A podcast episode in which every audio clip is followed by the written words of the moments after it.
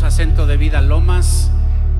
Como decía Miguel, qué gusto ver el auditorio así, pero queremos más, ¿no? Queremos más. ¿Tenemos espacio para más? Yo creo que sí, ¿verdad? Como dicen, en eso no tenemos llenadera, ¿no es cierto? Pues sabes, nunca nos vamos a saciar de ver a gente nueva recibiendo del Señor. Bueno, pues le damos la bienvenida también a los que nos están siguiendo por eh, redes sociales, internet. Eh, qué bueno que estás con nosotros. Gracias, pastora, por el honor de veras el privilegio de estar aquí, de tomar este tiempo para dirigirme a ustedes. Y esta tarde eh, yo quiero platicar con ustedes de algo que ha estado en mi corazón en estas últimas semanas. Sabes, eh, el Señor me ha estado mostrando cosas que les quiero compartir respecto de su enorme gracia. Sabes, la gracia es algo en lo que tenemos que permanecer los hijos de Dios. Tenemos que prosperar, tenemos que ser restaurados, sanados y tenemos que vivir en su gracia, ¿no? Y hemos platicado, bueno, pero ¿qué es gracia? Para los que no recuerdan, no saben, la gracia se refiere a algo más, mucho más de lo que mereces. ¿Sí? Es un pago inmerecido, ¿verdad? Es como aquel que en la parábola de, las, de los labradores, ¿no? Que llegaban a última hora, pero recibían el pago completo, ¿no? ¿Sabes? Dios es un Dios bueno y siempre que hablamos de la gracia, todo parte de conocer que Dios es bueno, que para siempre es su misericordia. La gracia va unida a su amor por nosotros, siempre va unido a su perdón y siempre va unida a su misericordia. ¿Sabes? Y la gracia se manifiesta de muchas maneras. La gracia es un, don inmerecido, es un regalo, es algo por lo que tú nunca has trabajado. ¿Se acuerdan? A mí me, me, encanta ese pasaje cuando el pueblo de Israel estaba por ocupar la tierra prometida y le dijo el Señor a su pueblo, le dijo, vas a entrar a la tierra prometida, a la tierra que fluye leche y miel. Es tierra en la cual ocuparás casas que no construiste. Vas a cosechar viñedos que no labraste y que no sembraste. ¿Sabes? Es una muestra de su gracia. ¿No te gusta la gracia? ¿Sabes qué? El tiempo de la ley ya se acabó.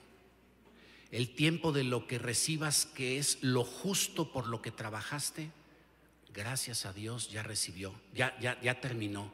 Sabes, estamos en la época de la gracia. Porque, sabes, el precio del pecado es la muerte.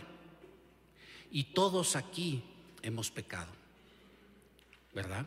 Y cuando el pecado entró en la humanidad, la, la, la Biblia lo llama que entramos en la época de la muerte espiritual.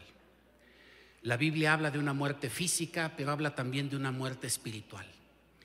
Y Claramente vemos en Génesis que la muerte espiritual llegó primero. Adán y Eva estaban vivitos y coleando, felices en compañía del Señor, en donde paseaban, disfrutaban, tenían comunión constante, pero pecaron. El pecado rompió esa relación. Dice que sus ojos fueron abiertos por comer del árbol del bien y del mal. El bien ya lo conocían porque habían visto al Señor. En realidad abrieron sus ojos a la maldad y por lo tanto a la maldición, que es el fruto de la maldad. El fruto de la desobediencia es una relación rota con el Señor. Esa relación rota es lo que llamamos la muerte espiritual. El hombre ya no podía tener más comunión cercana como la tenía antes. Y sus ojos habían sido abiertos al mal y una vez que se enteraron de, que el mal existía, ya no había vuelta atrás. Es como un espejo roto. Se rompió y se rompió. Y por más esfuerzos que puedes hacer por pegarlo, por unir sus partes, ¿sabes qué? Roto quedará. Era imposible restaurar la relación con Dios. Para la siguiente generación de Adán y Eva ya se cometían los crímenes más atroces en la humanidad, que era el fraticidio. Un hermano mató al otro. Se dan idea de lo rápido que entró la corrupción y la podredumbre y el pecado a la humanidad. De tal manera que así creció la humanidad, nos fuimos multiplicando los seres humanos, pero también fue multiplicándose la maldad. ¿Sí? Y pues el hombre en su devenir a lo largo de los años se dio cuenta que la maldad era destructiva entre ellos mismos. Así que inventó cosas para tratar de restaurar eh, la bondad y la benignidad en la humanidad. Y entonces creó escuelas, creó institutos, creó cárceles, creó sistemas legislativos y judiciales, leyes de los hombres, ¿verdad? Para normar el comportamiento, ¿no? Pero sabes, nunca habrá una creación del hombre suficiente para restaurar la relación con Dios. Había un grupo de personas especializadas en estudiar la ley de Dios y en cumplirla a pie juntillas. De pies a cabeza se la sabían y la obedecían lo mejor que podían. Ese grupo era el de los escribas y los fariseos. Y curiosamente, eh, Jesucristo tuvo, con los que más tuvo problema eran con los escribas y con los fariseos, porque eran unos legalistas, ¿sí? Se enfrentaba a los fariseos y los confrontaba para hacerles saber que su intención de tener una buena conducta no podía traer un cambio interior en su corazón.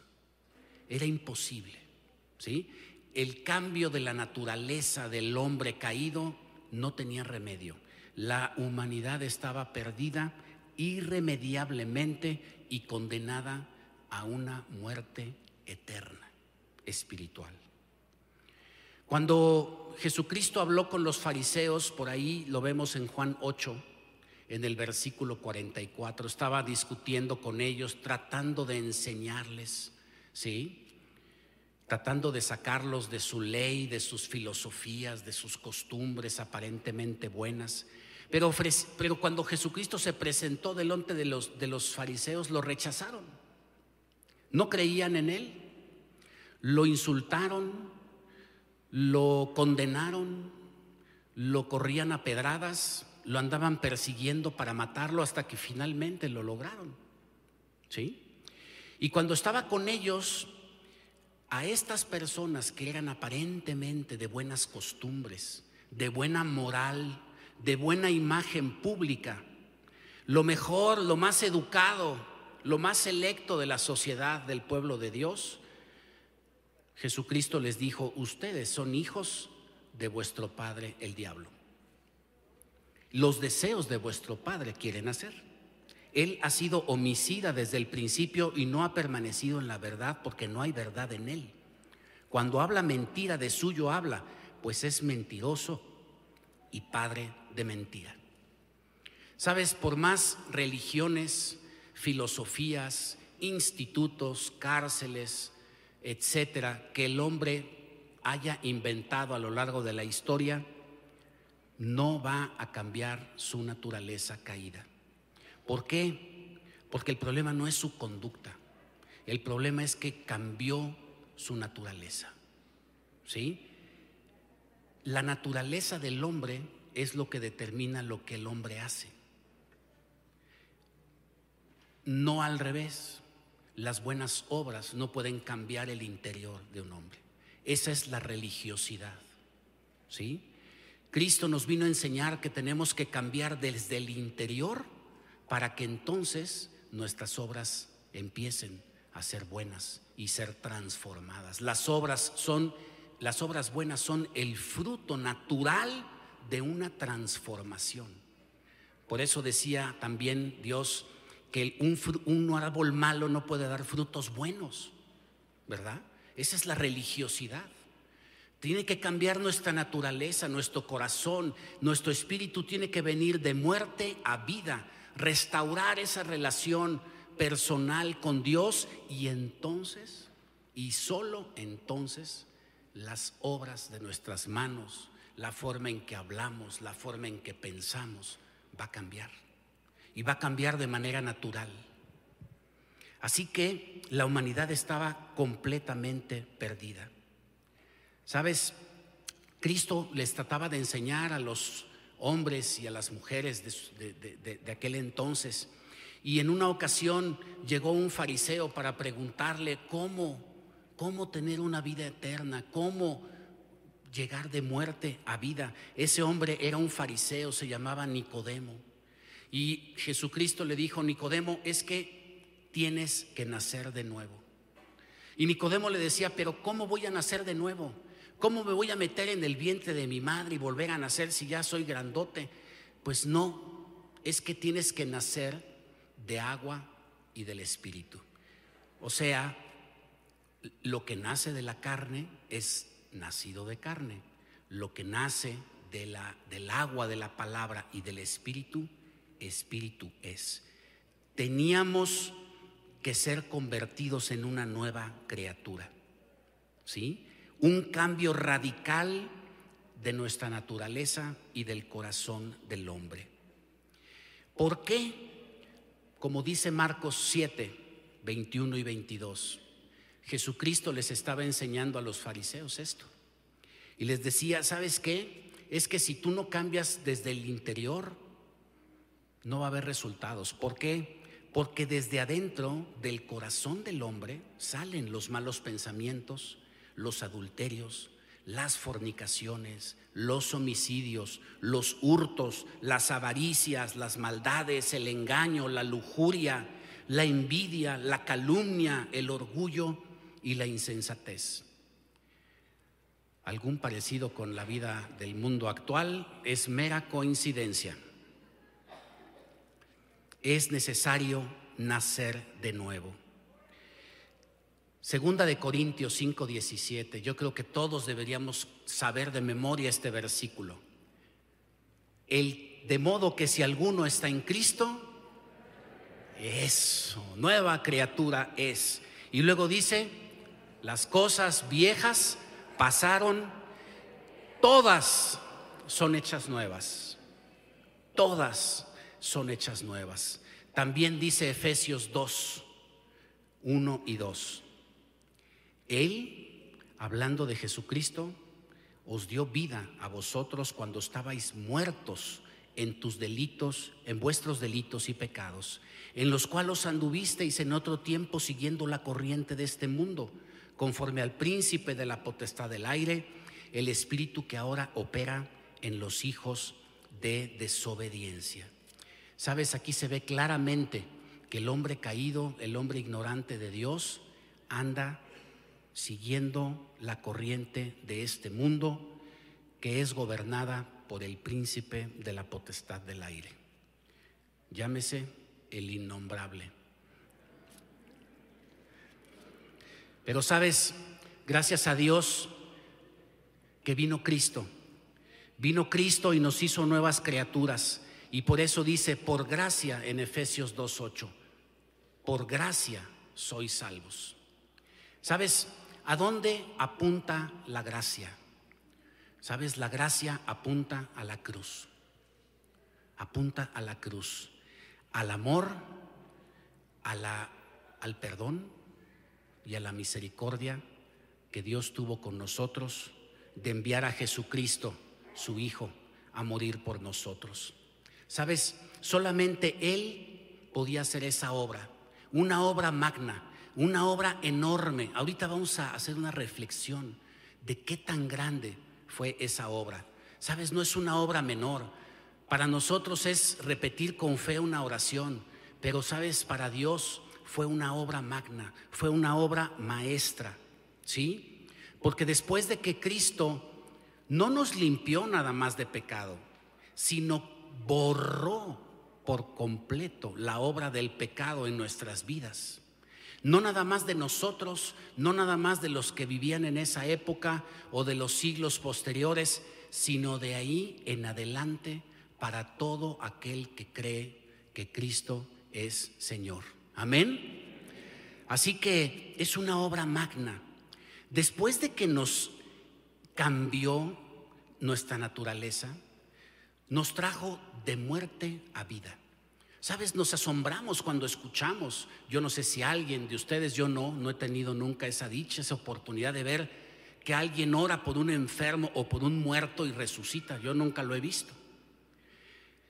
Pero si eso nos asombra, más nos debe asombrar el que una persona muerta espiritualmente nazca en el reino de Dios con una nueva vida. ¿No es cierto?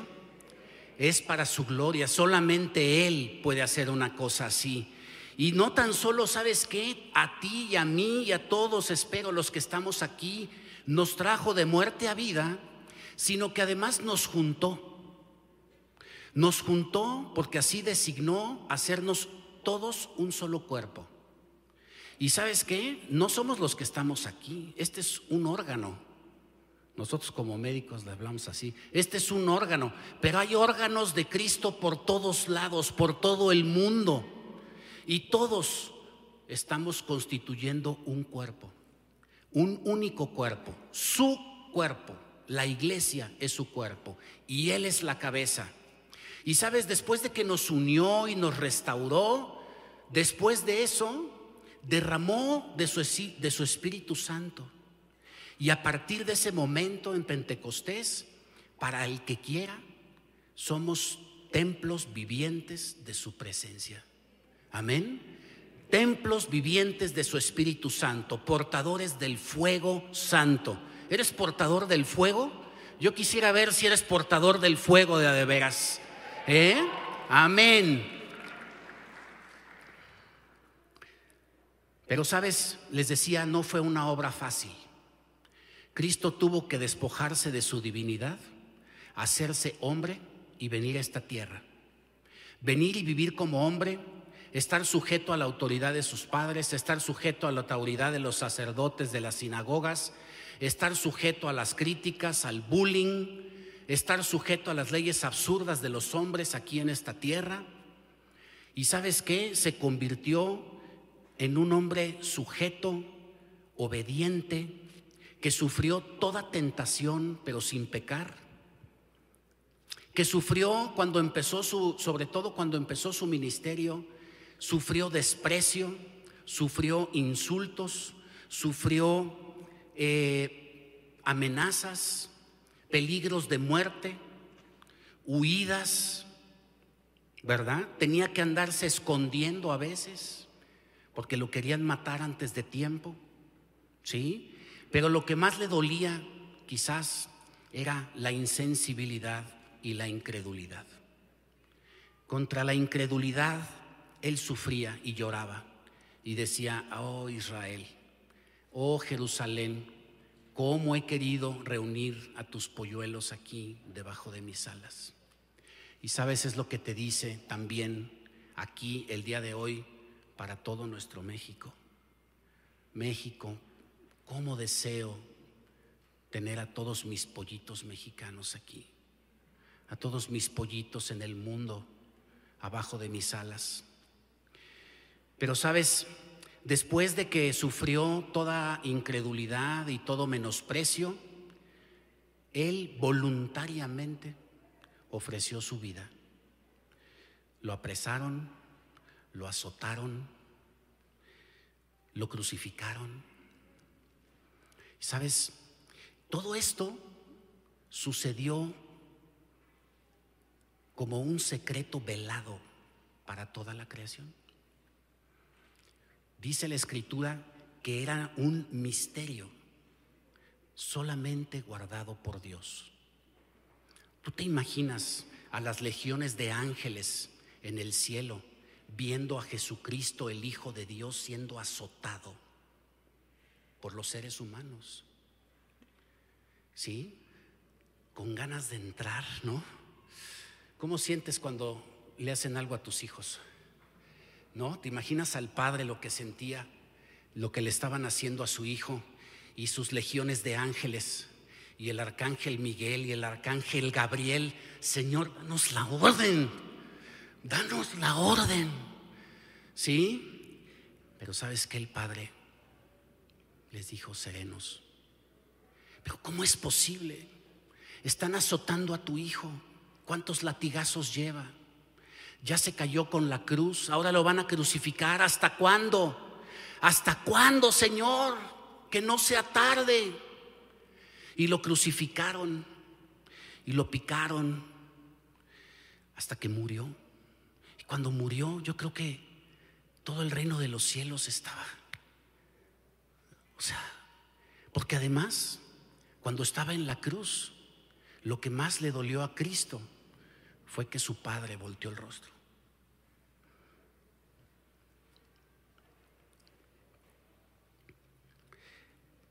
Porque estaba lleno de pecado. Tu pecado y mi pecado estaban ahí. Todas las enfermedades, todas las plagas, toda la maldad, toda la maldición estaba ahí. Hasta que Jesucristo dijo, Señor, Señor, ¿por qué me has desamparado?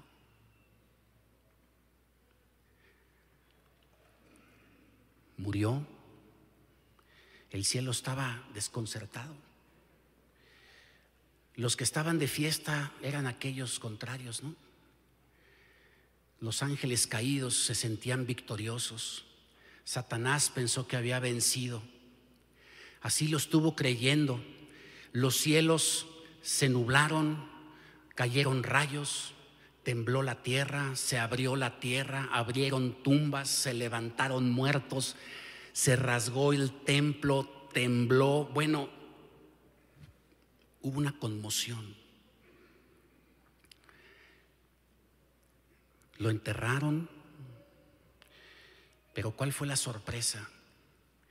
Que cuando fueron a ver la tumba, la tumba estaba vacía. Dice la palabra que la muerte no lo pudo contener. Su santidad no le permitió a la muerte tener de dónde agarrarse. ¿Sabes? Dejó la tumba y se presentó delante del Padre Celestial. Les quiero leer esto.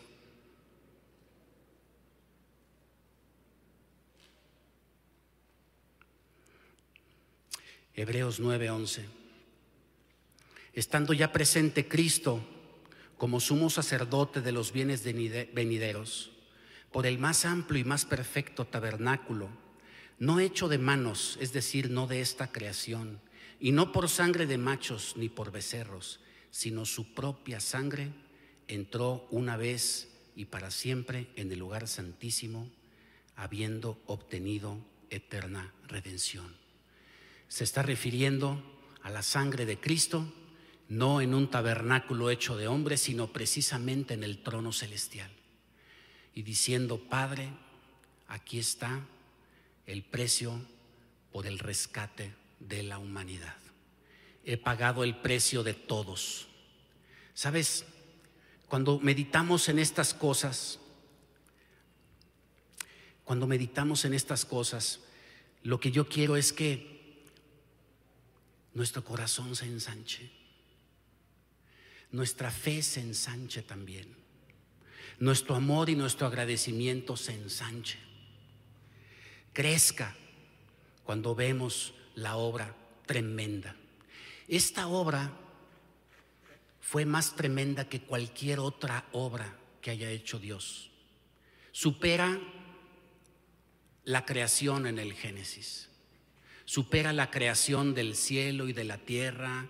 Supera aquella historia de cuando Dios creó la luz y las tinieblas y las separó, y de cuando creó la luna y las estrellas, y de cuando creó todas las galaxias, los coázares y las supernovas que existen y que aún la humanidad ni siquiera ha terminado de conocer. Esta obra de salvación es la mayor obra que Dios ha hecho. ¿Sabes? Dice la palabra que toda la creación fue hecha por Jesucristo, ¿no es cierto? Que por Él fueron hechas todas las cosas que existen. Pero cuando tú hablas de la salvación, estás hablando de un hecho que le costó la vida al que creó todas las cosas. ¿Sabes? Es la obra más grande. Cuando nosotros hablamos de estas cosas, cuando nosotros las meditamos, cuando nosotros las recibimos en nuestro corazón y le pedimos al Espíritu Santo que nos haga sensibles a esto, sabes, nuestro corazón tiene que estar preparado para cualquier milagro, para cualquier obra. Imagínate tú que estás condenado a muerte, ¿verdad? Y de repente llega un desconocido y dice, ¿sabes qué? Yo voy a pagar por el precio del delito este, de este preso. ¿Sí? Y te salvas. ¿Cómo diríamos? ¿Sabes qué? Me salvo. Me salvé de milagro, ¿no es cierto? De milagro. ¿Sabes? Cuando nosotros recibimos algo inesperado, algo que no merecemos, algo por lo cual no hemos trabajado, un, un regalo, un don inmerecido, es un, es un milagro.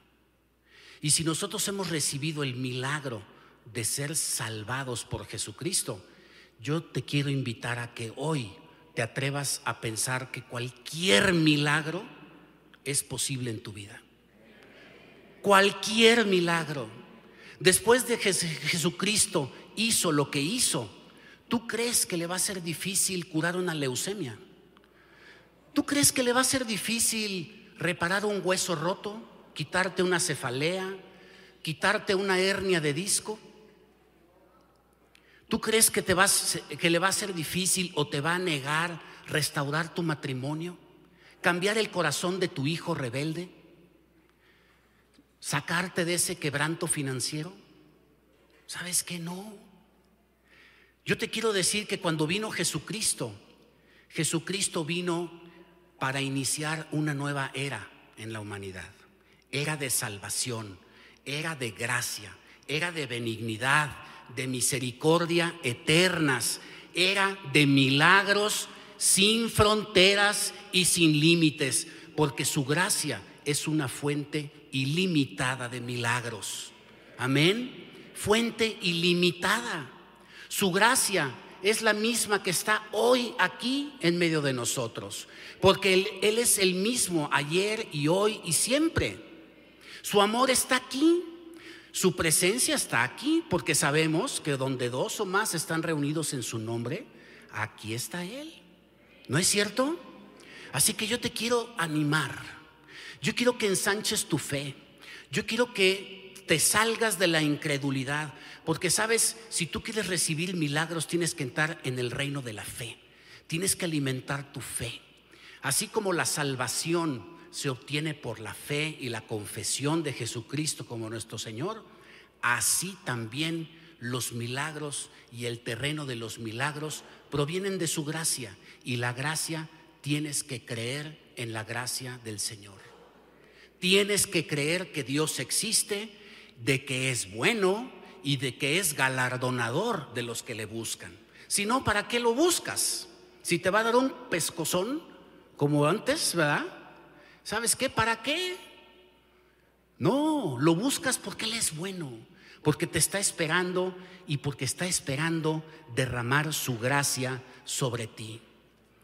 Yo sé que en Centro de Vida Lomas han sucedido milagros, porque tenemos tiempo orando por milagros y la pastora nos compartió sobre la vida sobrenatural, sobre sanidades y milagros la semana pasada y en los chats hubo testimonios de milagros. Yo quisiera saber si hay alguien en esta congregación, en esta reunión, que haya recibido un milagro en esta última semana. Si me levanta su mano.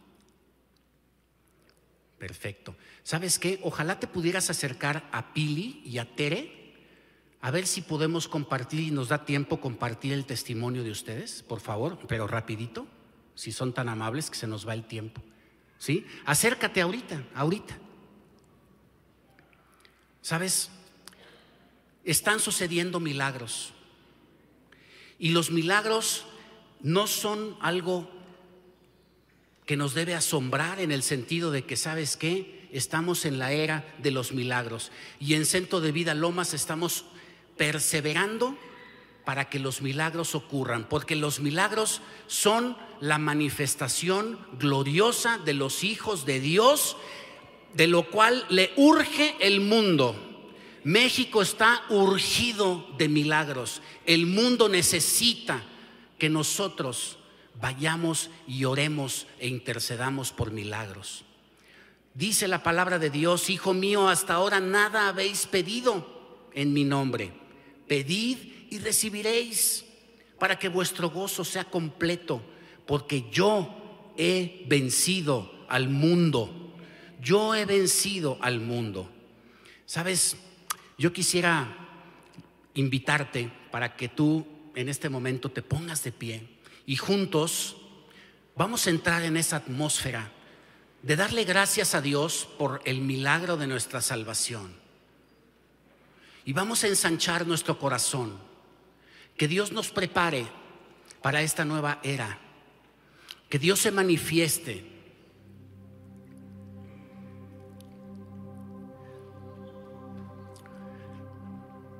Prepárate. Cierra tus ojos. Acompáñame.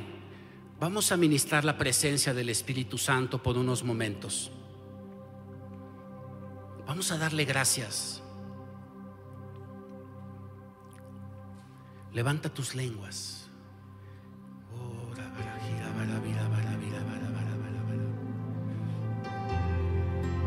Señor, te damos gracias. Dale gracias por tu salvación. Dale gracias porque eres su hijo, su hija. Dale gracias porque te ha cambiado. Porque te ha cambiado no desde afuera, sino desde adentro.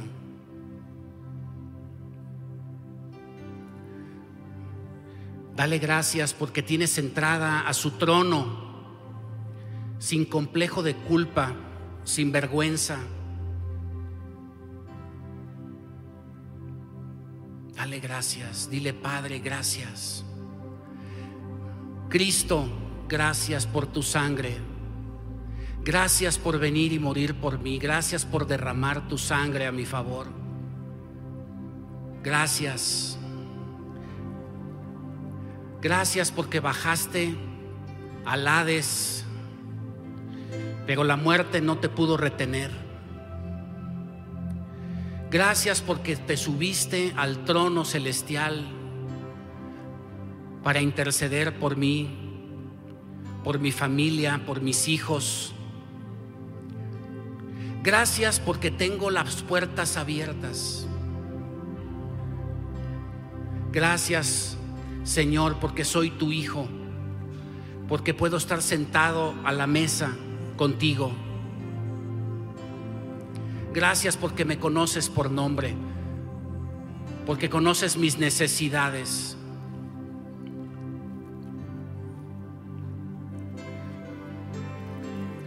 Sabes, hay algunas cosas que a veces nos alejan de la gracia. Y quiero mencionarlas por si tú sientes en tu corazón algo de lo que estoy diciendo, que lo ores y que lo renuncies. Una de las cosas que nos alejan de su gracia es el pecado. Si tú sabes que has estado en pecado, arrepiéntete ahorita.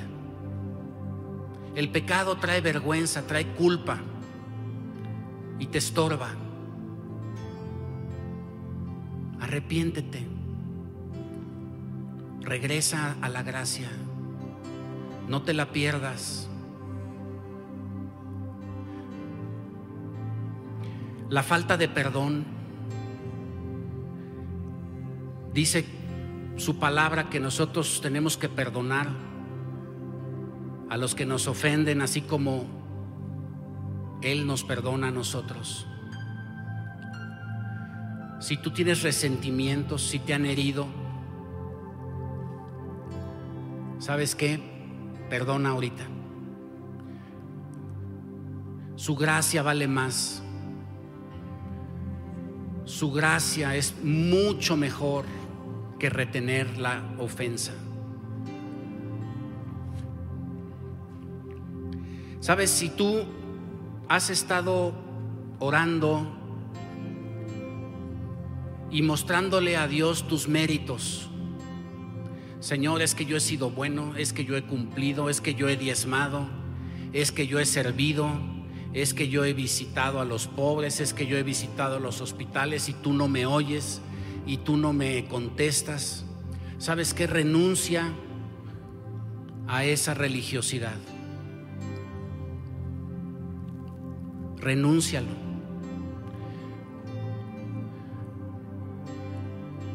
Porque esta tarde estamos pidiendo de su gracia. Estamos pidiendo un don inmerecido. Cuando tú hablas de tus méritos, sabes que estás hablando de la ley y del orgullo. Pero cuando tú al Señor te acercas con humildad, estás, estás levantando la cruz. Estás llamando a la cruz a tu favor.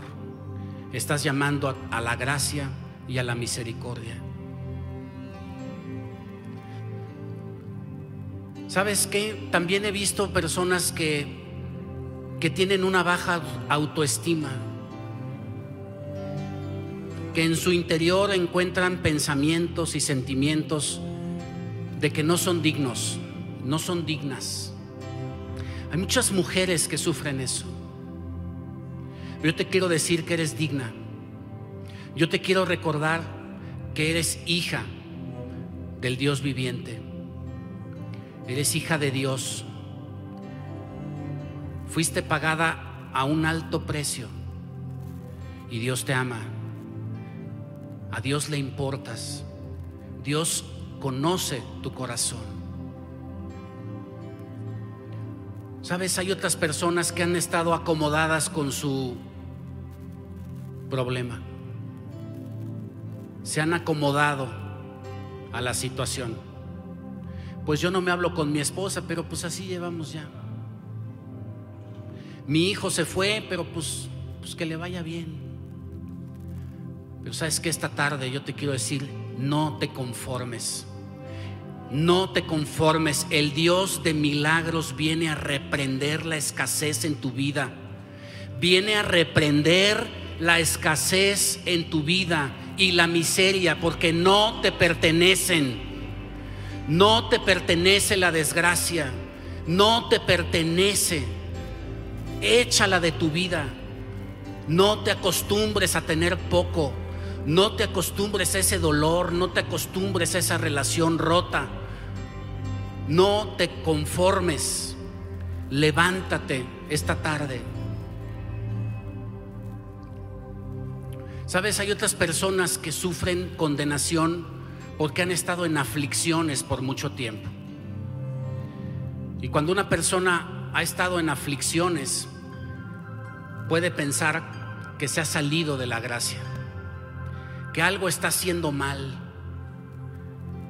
que ya está fuera, ¿sí? Que está, que Dios no puede obrar en su vida, que no lo va a hacer. Pero sabes que yo te quiero recordar que Cristo nos advirtió que íbamos a sufrir aflicciones. Las aflicciones no son nada más para los que están fuera de su gracia. Todos podemos tener aflicciones. Así que confía, tu milagro se está fabricando, tu milagro está en proceso. Amén. Lo vas a recibir, lo vas a recibir.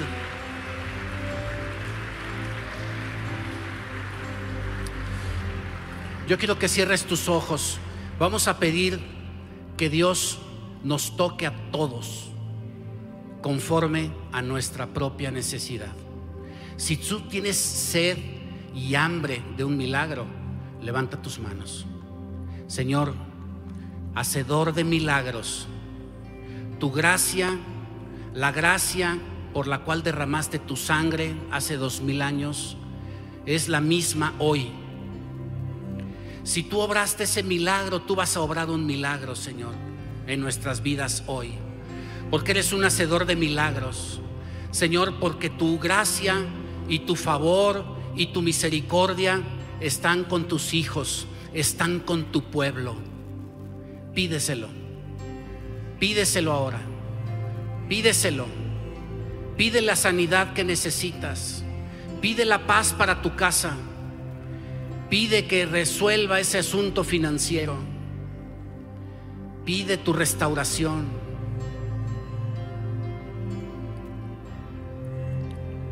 Sopla, Señor, sopla.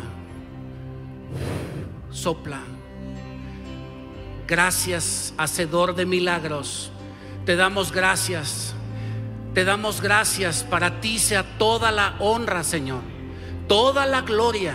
Toda la alabanza, Señor. No es por nuestros méritos. No queremos, Señor, lo que hemos pagado con nuestro esfuerzo.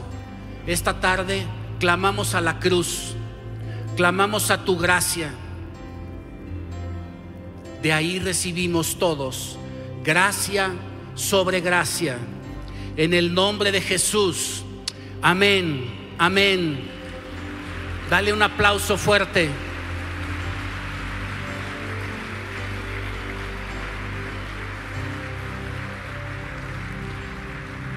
Una última cosa. Una última cosa. Este es un llamado no para todos. Este es un llamado para aquellas personas que tienen en el corazón la necesidad imperante, el fuego de querer más y más milagros para el Señor. Si tú quieres más milagros para el Señor, para tu familia, para Centro de Vida Lomas, ¿sabes qué? Yo te pido que pases aquí al frente. Si tú estás ansioso de ver más gracia en tu vida,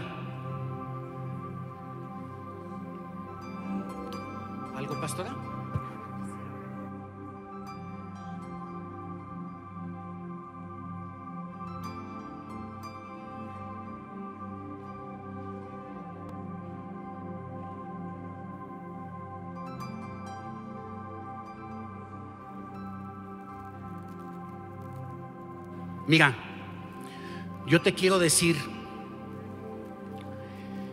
que Dios sobreabunda su gracia y sus milagros cuando nosotros nos convertimos en un canal de bendición. Porque lo que Dios anhela es bendecir a otros. Yo quisiera que me pusieras en pantalla, por favor, Mateo 10, 6, 8. Mira, Dios nos sana, nos restaura, nos instruye, ¿sí? En las reuniones como estas. Pero ¿sabes qué? También nos direcciona. También nos debe direccionar. Y aquí hay una dirección clara. Estoy esperando la, la escritura, por favor. Sí, pero hay más del 6 al 8, por favor. La voy a leer. La dirección del Señor es clara. Ve a las ovejas perdidas. Predica el reino de los cielos se ha acercado. Sana a los enfermos. Limpia a los leprosos. Resucita a los muertos. Echa fuera demonios. De gracia recibiste. Comparte la gracia. Si quieres más gracia, si quieres más milagros, tienes que convertirte en un canal de bendición para otras personas. ¿Lo quieres hacer? Vamos a activarnos. Levanta tus manos. Señor, recibimos el llamado de orar por los enfermos.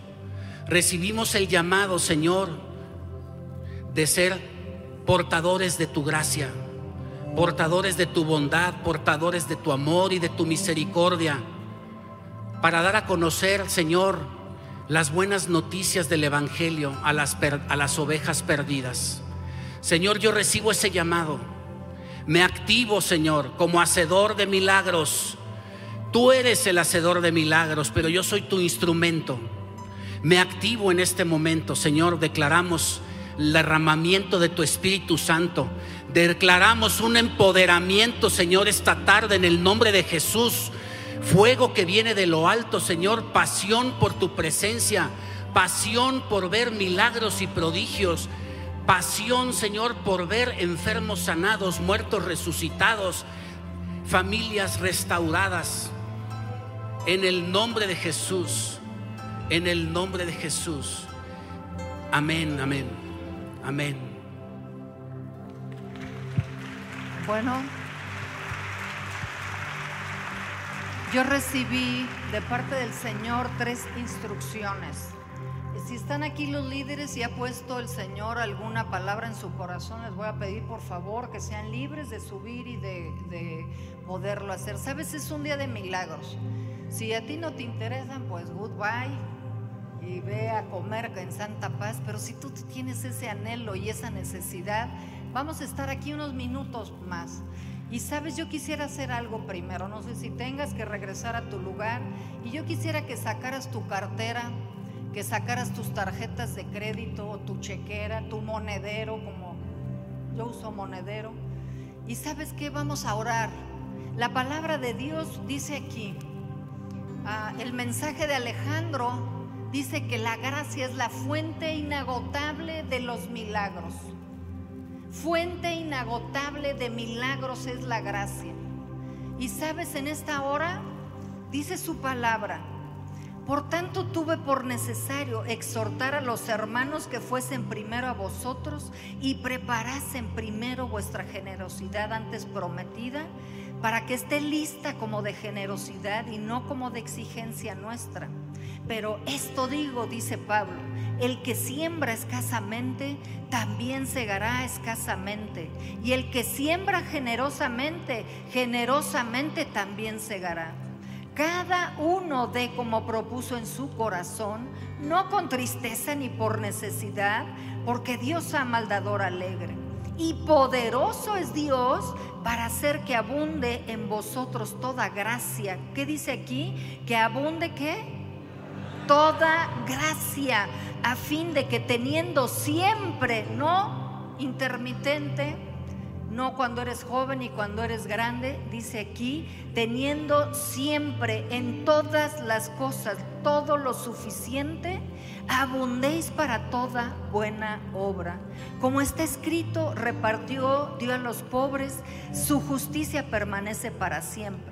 Y el que da semilla al que siembra y pan al que come, proveerá y multiplicará vuestra sementera y aumentará los frutos de vuestra justicia, para que estéis enriquecidos en todo, para toda liberalidad, la cual produce por medio de nosotros acción de gracias a Dios. ¿Sabes la prosperidad de nuestra vida? El que nosotros no estemos metidos en deudas trae a Dios acción de gracias. Cuando nosotros podemos ser compartidos, da acción de gracias a Dios. ¿Sabes? Dios y Jesucristo dice que Él siendo rico se hizo pobre para que en su pobreza nos enriquecidos. Y algo que yo estoy convencida es que la iglesia de Dios se tiene que levantar en esos niveles a donde se pueda ver ese pacto, esa palabra que es por la fe. Y sabes, no es un Santa Claus que viene a que tú estés sentado en el reposet viendo Netflix y que te esté cayendo el dinero y que te esté cayendo las oportunidades. Es por la fe, es por la gracia, es por el creer, es por accionarte, por pararte firme en sus promesas. Y antes que nada, vamos a ponernos de pie. Ya tienes tu cartera, tienes tus tarjetas de crédito, tu chequera, tu monedero. Antes que nada vamos a pedirle perdón a Dios por la desobediencia, porque Él ha puesto ciertas reglas en su palabra para ser prosperados. Y sabes, nosotros a veces invertimos las cosas. Alguien me decía alguna vez, es que deja que entre para que podamos dar el diezmo. Y yo le dije, no, para que entre es que nosotros tenemos que dar el diezmo y la ofrenda. Y yo sé que muchos de ustedes dicen, pero es que si doy esto, ya no pago la luz, ya no pago la renta, ya no pongo la comida en la mesa. Pero sabes, en mi corazón yo he dicho, Señor, prefiero no tener comida en la mesa. Sabes, prefiero no pagar la luz a no obedecer tu palabra. Sabes, el que honra a Dios, Dios lo honra. Y sabes, esto no es un bonito mensaje ni intenciones bonitas para que tú seas prosperado, no, porque tiene que ser prosperidad con, una, con eh, un propósito en nuestras vidas. Así es que vamos a pedirle perdón. Tú más que nadie sabes en lo que te has gastado el dinero. A veces las deudas, las tarjetas han sido porque nos gastamos más de lo que entra a nuestro bolsillo. Y sabes, cada quien tiene su historia financiera y su historia económica, sus desobediencias, sus incredulidades. Pero hoy el milagro es decirle, Señor, le creo a tu palabra. Me meto en esos ríos de la gracia. Soy parte de tu familia. Dime tú, ¿estarías feliz teniendo a un hijo diciéndole, pues no le voy a dar ni un quinto para que aprenda? Que aprenda lo que cuesta la vida. Claro que se le tiene que enseñar a los hijos, pero Dios no es así. Dios nos enseña a través de la palabra, nos enseña a través de la fe, nos enseña a través de, de sí mismo. Sabes que Él se dio a sí mismo. Y hoy por hoy, claro que los ataques a la economía, y no nada más en la iglesia, en todo el mundo, en las naciones, es una cosa tremenda. Dice que Cristo nos redimió de la maldición de la ley. Y sabes, la iglesia tiene que salir de esas maldiciones de pobreza, de escasez, de deudas, de conformarnos con que pague nada más esto, con que llegue acá, con que haga lo otro. Sabes, tenemos el Espíritu Santo que es creativo, el Espíritu Santo que es el que nos abre las oportunidades.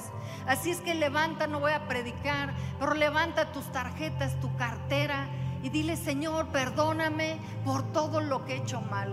Perdóname por la desobediencia, por la incredulidad. Perdóname, Señor, porque en algún momento tú me has dicho que ayude a tal o cual persona y he sido egoísta, porque he pensado más en mí que en ayudar a los demás.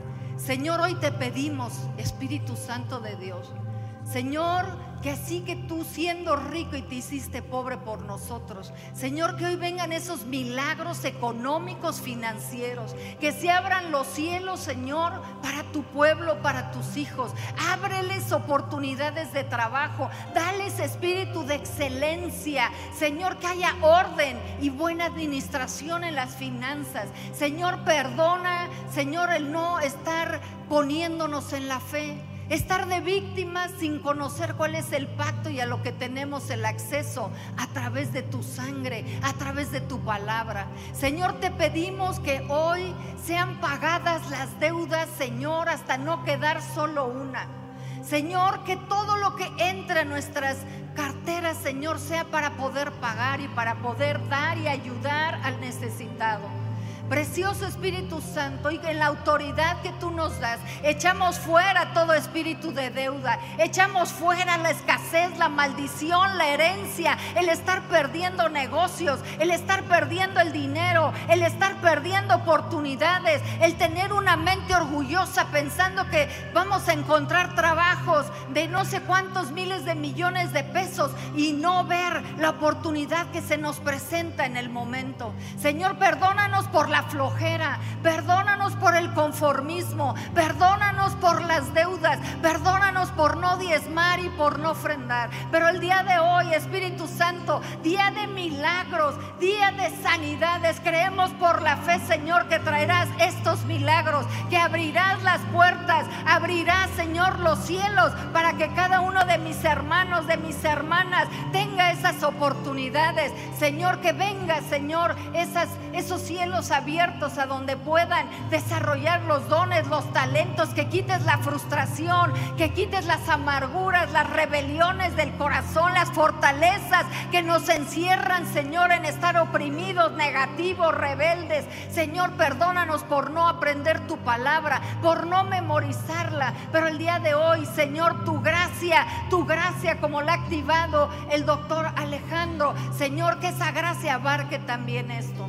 También quiero orar por aquellas personas, dos, dos oraciones que vamos a hacer. En la mañana estuvimos orando por esto y aquellas personas que estén padeciendo con problemas musculares.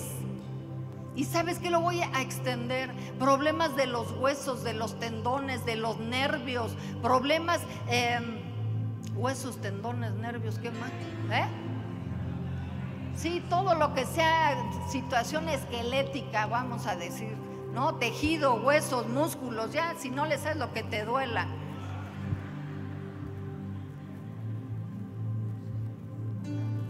Entonces, si tú tienes un problema del que yo mencioné, por favor ponte de este lado de la plataforma. Vamos rápido porque hay muchas cosas por hacer de este lado de la plataforma personas que tengan problemas con músculos, con huesos, con nervios, tendones, tejidos.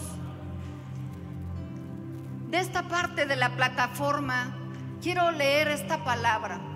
Hay gente que está acompañada, pero se siente en soledad. ¿Sabes?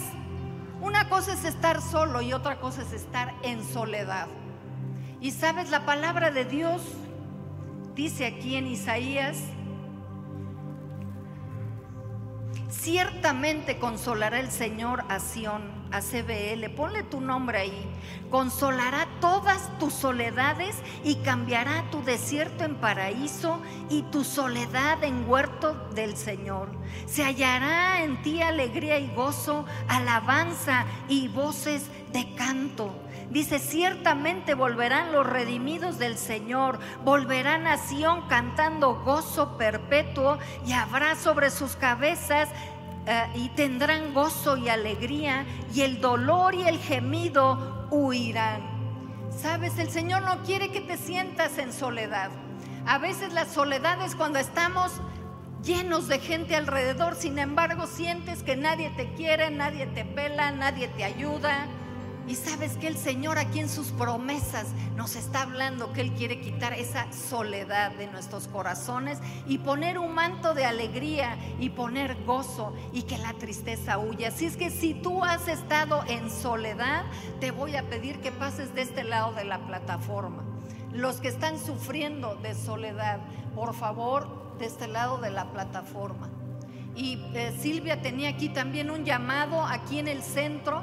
Y yo quiero que los líderes estén abusados porque lo que el Señor te ponga, si es orar por la sanidad de huesos, músculos, tendones y ligamentos y demás, o estar orando por personas que están batallando con soledad, o personas que ahorita va a ser el llamado Silvia.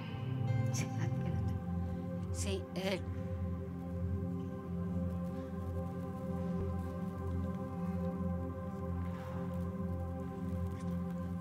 Sí, eh, buenos, ¿qué tal?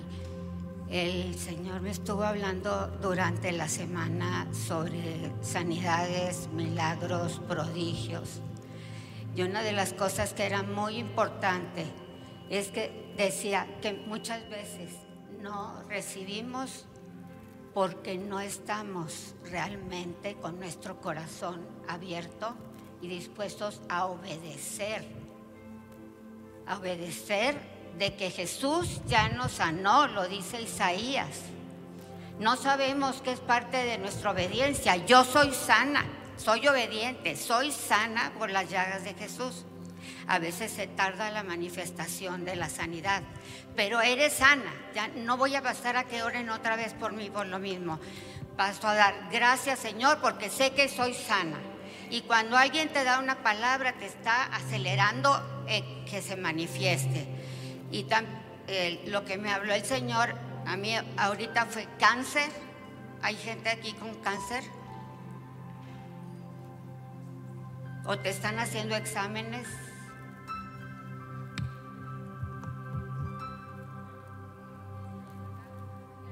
O sea, están, están haciéndote exámenes.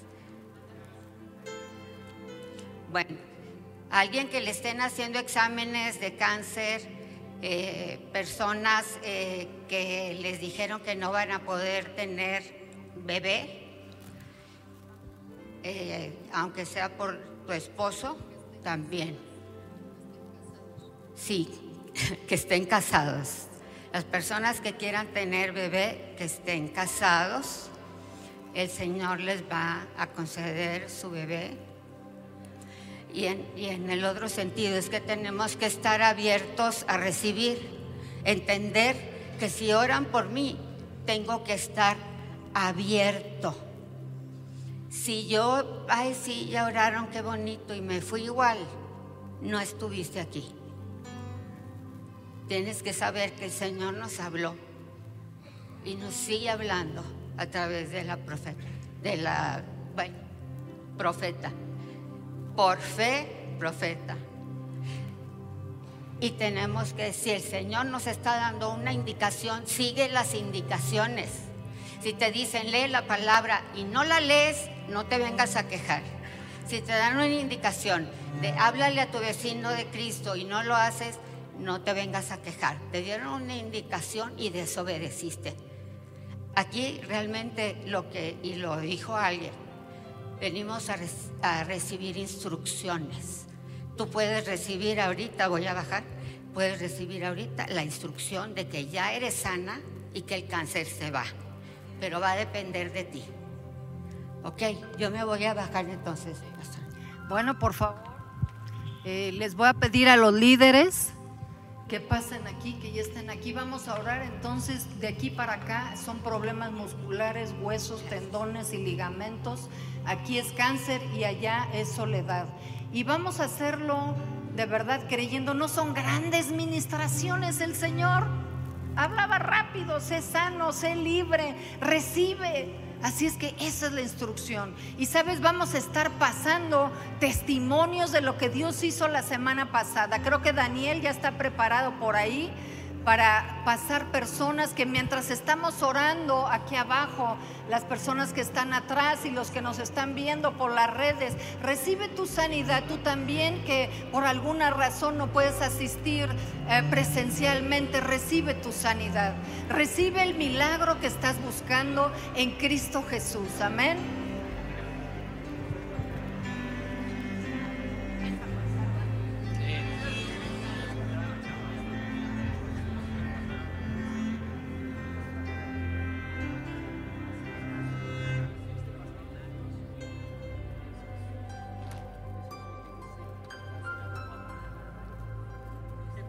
Vamos a adorar al Señor, vamos a adorar al Señor por lo que está haciendo en esta hora.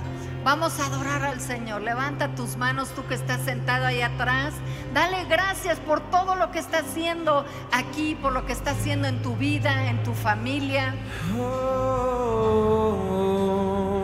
yo creo en tus milagros. Yo creo en tus milagros. Yo creo en ti. Yo creo en ti, yo creo en ti, milagros tú harás.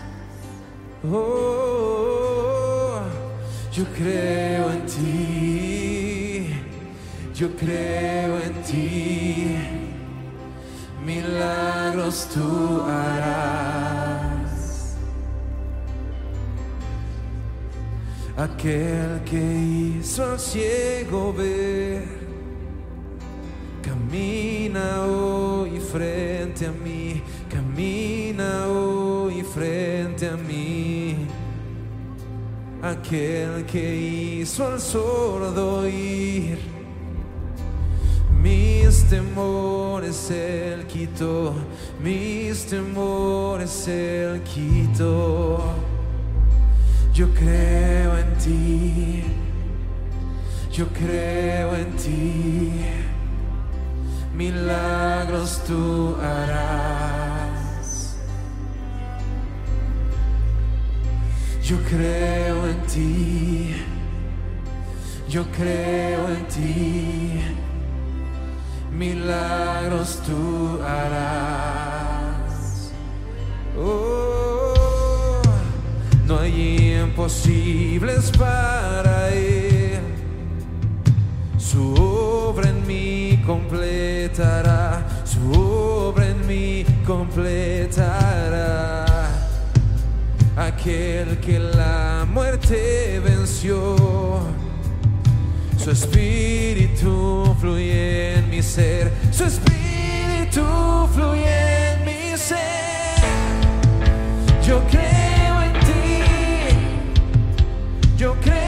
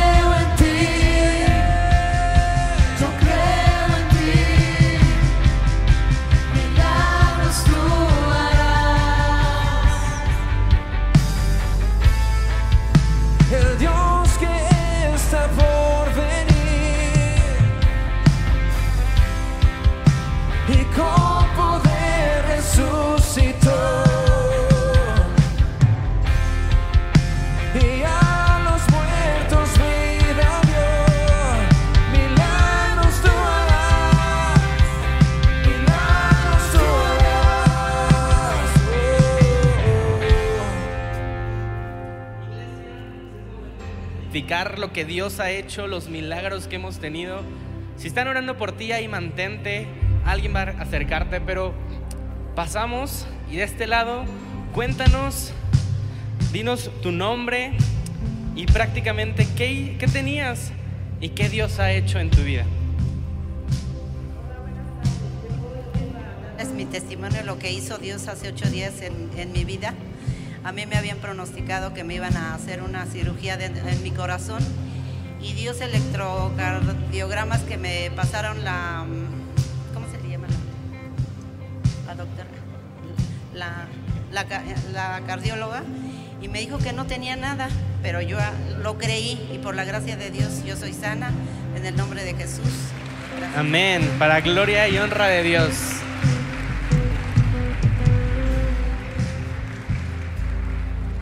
Bien, tenemos otro testimonio acá. Su nombre, qué tenía y qué Dios ha hecho. Mi nombre es Víctor Sabaj. Yo tuve un derrame en el ojo derecho totalmente, me quedó todo rojo totalmente el ojo derecho. Yo pensé que así me iba a quedar ya, pero oramos, oré, oré y Dios sanó mi ojo y ahora está completamente blanco igual que el otro. Gracias a Dios. Amén, amén. Siguiente. Igual, su nombre, qué tenía y qué Dios ha hecho. Soy Yolanda Moreno Enríquez y a mi hermana la intervinieron en dos hospitales porque traía la apendicitis ya reventada. Tuvo que volar de Canadá a la Ciudad de México. Ingresó primero a un hospital y no le hicieron bien la cirugía porque desobedecimos. La tuvieron que intervenir la semana pasada, hace ocho días, y por las oraciones que estuvieron haciendo, que pidió mi hija, mi yerno, aquí a la iglesia y porque nosotros estuvimos orando. Ha sido arrebatada de las garras de la muerte. Ese es el milagro que hizo. y está ahorita en su total y absoluta recuperación. Amén sea la gloria. Amén. Dios es bueno. Gracias. Bien, siguiente. Recuerden de manera breve qué teníamos y qué Dios ha hecho. Hola, me llamo Olga. Hace seis meses me encontraron un tumor maligno. Fue durísimo para mí. Empezó, empecé con quimioterapia. A los cuatro meses y medio de la quimioterapia me hicieron otro PET en donde salió que el tumor se había reducido 40, 40%. Yo dije, uff, 40% en cuatro o cinco meses. Me quedaba nada más un mes y medio de quimio. Acabé el mes y medio de quimio, la semana pasada me hicieron el otro PET, me dieron los resultados y el PET salió libre de Amén. todo tumor. Amén. Quiero hacer un comentario en esta, en esta batalla que yo tuve, porque es una batalla emocional, mental y de- física y de todo. Yo llegó un momento en que dije, tengo dos, dos decisiones, o le creo a Dios o le creo a mi razonamiento y a lo que estoy viviendo y a lo que estoy viendo. Y decidí creerle a Dios y me mantuve declarando palabras sobre mí, dándole gracias, declarando, metiéndome con Él y pues aquí estoy con un milagro. Amén. Gloria a Dios.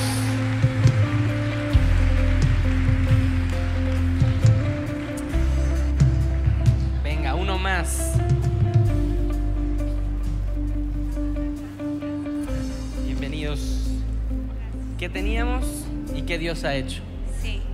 Bueno, Dios multiplicó nuestros recursos financieros. Bueno, primero José de Anda. Y Jackie Nava. Y Dios nos puso en el corazón comprar una casa en Querétaro. Eh, sabemos que va a ser para la gloria de Dios porque no habíamos pensado en eso. Teníamos un millón de pesos y pues por diversos gastos se ocupaban dos. Eh, íbamos a sacar dinero que teníamos en dólares y como todos saben el dólar ha bajado y las acciones han bajado. Y estábamos haciendo cuentas de que Dios nos dio dos millones de pesos y no sabemos la verdad cómo fue ni de dónde llegó, simplemente Wow. ahí está. Amén. ¿Algo más? Eh, realmente fue increíble porque incluso lo platicábamos de camino para acá. No, por más que intentamos hacer cuentas, no nos dan, eh, no sabemos. Gracias a Dios todavía tenemos lo suficiente para los gastos notariales que firmaremos esta semana y pues simplemente gracias a Dios. Amén, gloria a Dios. Dios sigue haciendo milagros en este 2023. ¿Tenemos uno más por ahí? Adelante. Hola, Dani. Bueno, yo este, tenía una hernia en la que ya meses me habían dicho que la tenía. Ya me dolía muchísimo, ya no podía hacer ejercicio ni nada. Y la semana pasada este, pasé con toda la fe en nuestro Señor Jesucristo, sabiendo que el Espíritu Santo iba a hacer algo en mí. Llevo una semana sin ni- ningún dolor, ya pude moverme mucho más y solamente siento como unos piquetitos y y el Espíritu Santo me mostraba qué pasa después de una cirugía, ¿no? Entonces creo y que el Señor sigue sanando y estoy muy agradecida con el Señor Jesucristo. Amén. Gracias a Dios. Bien, dos más. Bienvenida. Gracias. ¿Qué teníamos y qué Dios ha Este, hecho? Yo, buenas tardes, mi nombre es Ángela. Yo tengo un sobrino que vive en Puebla y él es- estaba a punto de recibirse de médico. Le encuentran un tumor en el páncreas, lo operan, le quitan una parte del páncreas, le quitan el vaso y después se le infecta la herida. Vuelven a operarlo, le vuelven a quitar otra parte del páncreas y, y según se está recuperando y le encuentran que tiene un absceso de, de pus en el pulmón.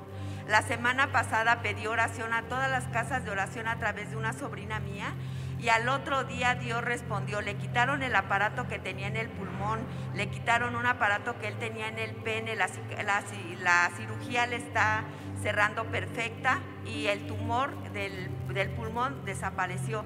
Gracias a Dios el viernes ya empezó a caminar. Gracias Amén. Señor. Gracias a Dios. Bueno, aquí tenemos un testimonio. Llamé a, personas con cáncer. Pasó un señor que ah, se fue a su lugar. Y, tenemos aquí que ya le habían encontrado muchos quistes en los pechos, se sentía muy mal y estuvimos orando y me dijo que se sintió como. Bueno, yo me habían mandado a hacer, me hice unos estudios de alta resolución porque mi ginecólogo me encontró varios quistes y de tamaños, algunos grandes. El doctor me mandó a hacerme, bueno, me, me indicó que tenía que hacerme una mastografía en seis meses y luego otros seis meses otra vez el estudio de alta resolución, alternando los uno y uno. Yo la verdad por miedo no lo hice, pero me dolía mucho, o sea, sentía, de hecho, este se, se veía más grande. O sea, tenía diferencia de tamaño, le dolía mucho y hoy- ahorita le pedía a la doctora si podía ocultarla un poquito, ¿verdad?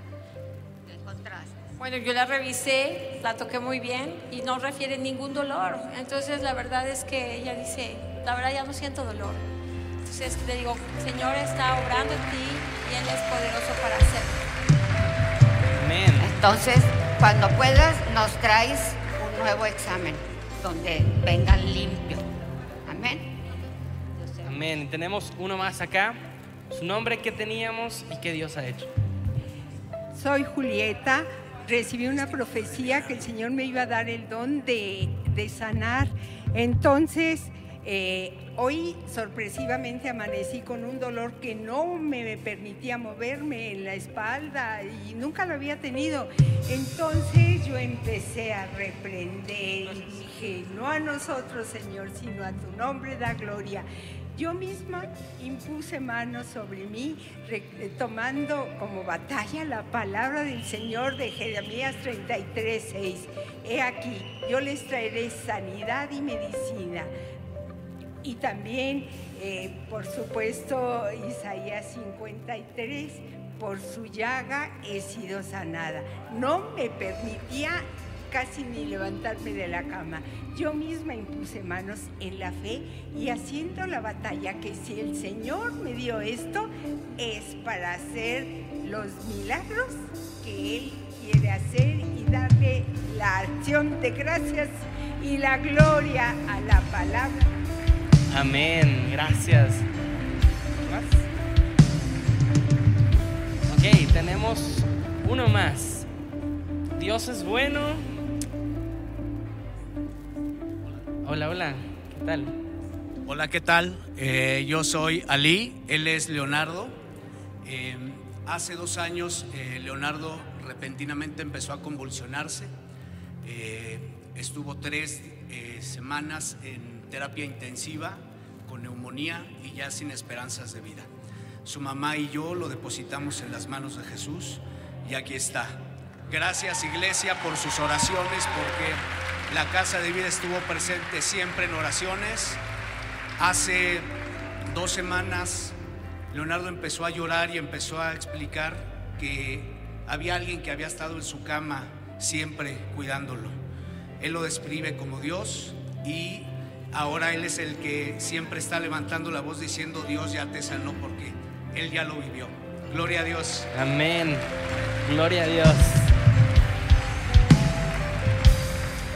Qué bueno es Dios, tan grande, tan magnífico, tan poderoso. Y sabes, en pleno 2023 Dios sigue haciendo milagros. Y si los hizo conmigo, los hizo con ellos, también los va a hacer con ustedes. En el nombre de Jesús, iglesia, estamos despedidos. Gracias por acompañarnos.